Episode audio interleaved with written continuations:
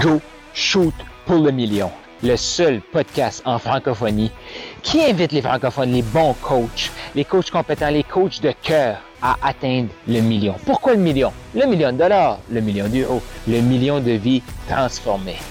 Est-ce que tu es d'accord qu'en francophonie, on a un plus grand potentiel que la game qu'on joue actuellement? C'est le temps qu'on s'élève ensemble. C'est exactement pourquoi j'ai mis ce podcast-ci en place. Mon nom est Carl Roussel. Je suis un maximisateur de potentiel. Je suis un passionné de l'humain. Pourquoi? J'ai été trop longtemps bloqué à penser petit, à rêver petit. Pas parce que c'était ça qui était à l'intérieur de moi, parce que la société, le système me disait, c'est ça que tu es, Carl. C'est fini ce temps-là et j'ai le goût de t'aider aussi à passer au prochain niveau et à accepter, à dire oui au million. Donc, tu es assez et encore plus. Go, shoot pour le million. Est-ce que tu sais ce que tu fais concrètement avec un million? Est-ce que tu t'es déjà posé cette question-là? Puis moi, là, je suis convaincu qu'il n'y a pas de meilleur moment qu'actuellement pour devenir millionnaire. Bon, ça peut être une bonne nouvelle et une moins bonne nouvelle. Parce que je me dis, avec tout ce qui augmente, les prix augmentent partout, fait qu'un million, dans quelques années, ça ne sera pas tant que ça. ça va être comme le 100 000 d'aujourd'hui. Je te dirais le 100 000 de deux ans passés. Mais il y a comme une énergie là. J'ai le goût de partager ça aujourd'hui, de c'est quoi l'énergie qu'on ressent? Qu'est-ce que ça prend pour qu'un humain veuille changer? Écris dans les commentaires. Selon toi, qu'est-ce que ça prend pour qu'un humain veuille changer? Accepte de changer. Malheureusement, l'humain pour changer a besoin de quoi? Une tragédie. Un moment de panique. Il a comme l'impression qu'il va tout perdre et là, il accepte de changer. C'est bizarre, mais en fait, un humain, là, mais c'est quand même ça. Tu sais, combien de personnes qu'on a entendu qui ont transformé leur vie après un événement critique dans leur vie? T'as déjà entendu, as-tu des exemples comme ça? Et j'ai même fait un épisode de podcast là-dessus. On dirait qu'il y a des gens qui font comme, je peux pas changer, je peux pas changer, j'ai pas eu mon événement critique encore. C'est assez capoté, ça là, là. Il y a des gens qui attendent qu'un événement critique arrive. Puis là, il y a des gens qui pensaient que c'était le COVID. Hey, les deux dernières années, on était confinés, euh, c'était supposément une récession économique. Mais il y a encore des gens qui ont réussi à rester en place, à pas trop se bouger, à faire comme ça va être correct. Pourquoi? Ben parce que le gouvernement a donné énormément d'argent. Mm-hmm. Il y a des gens qui ont fait plus d'argent pendant le COVID avec la paye COVID que, tout dépendamment du pays que tu là, mais au Canada, en tout cas, il y a des gens qui ont fait plus d'argent en étant sur l'assistance COVID, je sais pas comment on appelait ça, là, que aller travailler. Et c'est assez capoté, là, ce qui se passe. Et pourquoi je te dis qu'il y a une grosse crise économique qui s'en vient? Pense à ça. Pense à ça.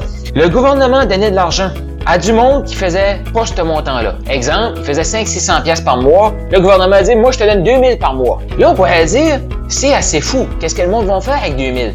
Ils vont augmenter leurs dépenses? Ben oui, le gouvernement est pas fou, lui. Il sait qu'est-ce qu'il fait.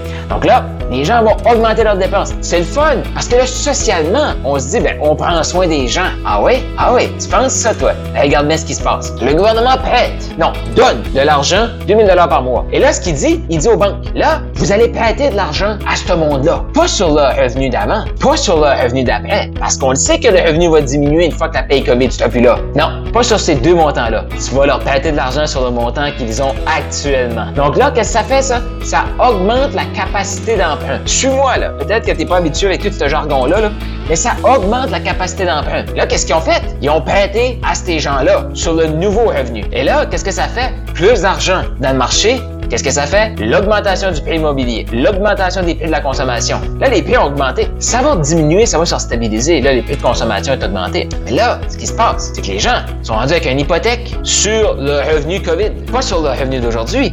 Et là, qu'est-ce qu'ils font? Qu'est-ce qu'ils font le système? C'est comme, on a prêté beaucoup d'argent. 2% sur 100 000, c'est pas tant que ça. Mais on va faire doubler le prix des maisons. Donc, le 200 000. 2% sur 200 000, ça fait plus de sens.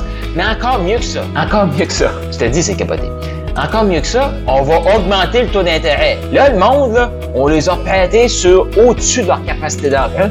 On va augmenter les taux d'intérêt. Et là, ce que ça fait, ça, c'est que bientôt, les gens pourront plus payer. Pourquoi? Parce qu'ils se sont fait prêter de l'argent sur un revenu artificiel. Et là, en plus, les taux d'intérêt ont augmenté. Et ça, c'est la meilleure façon de contrôler une population.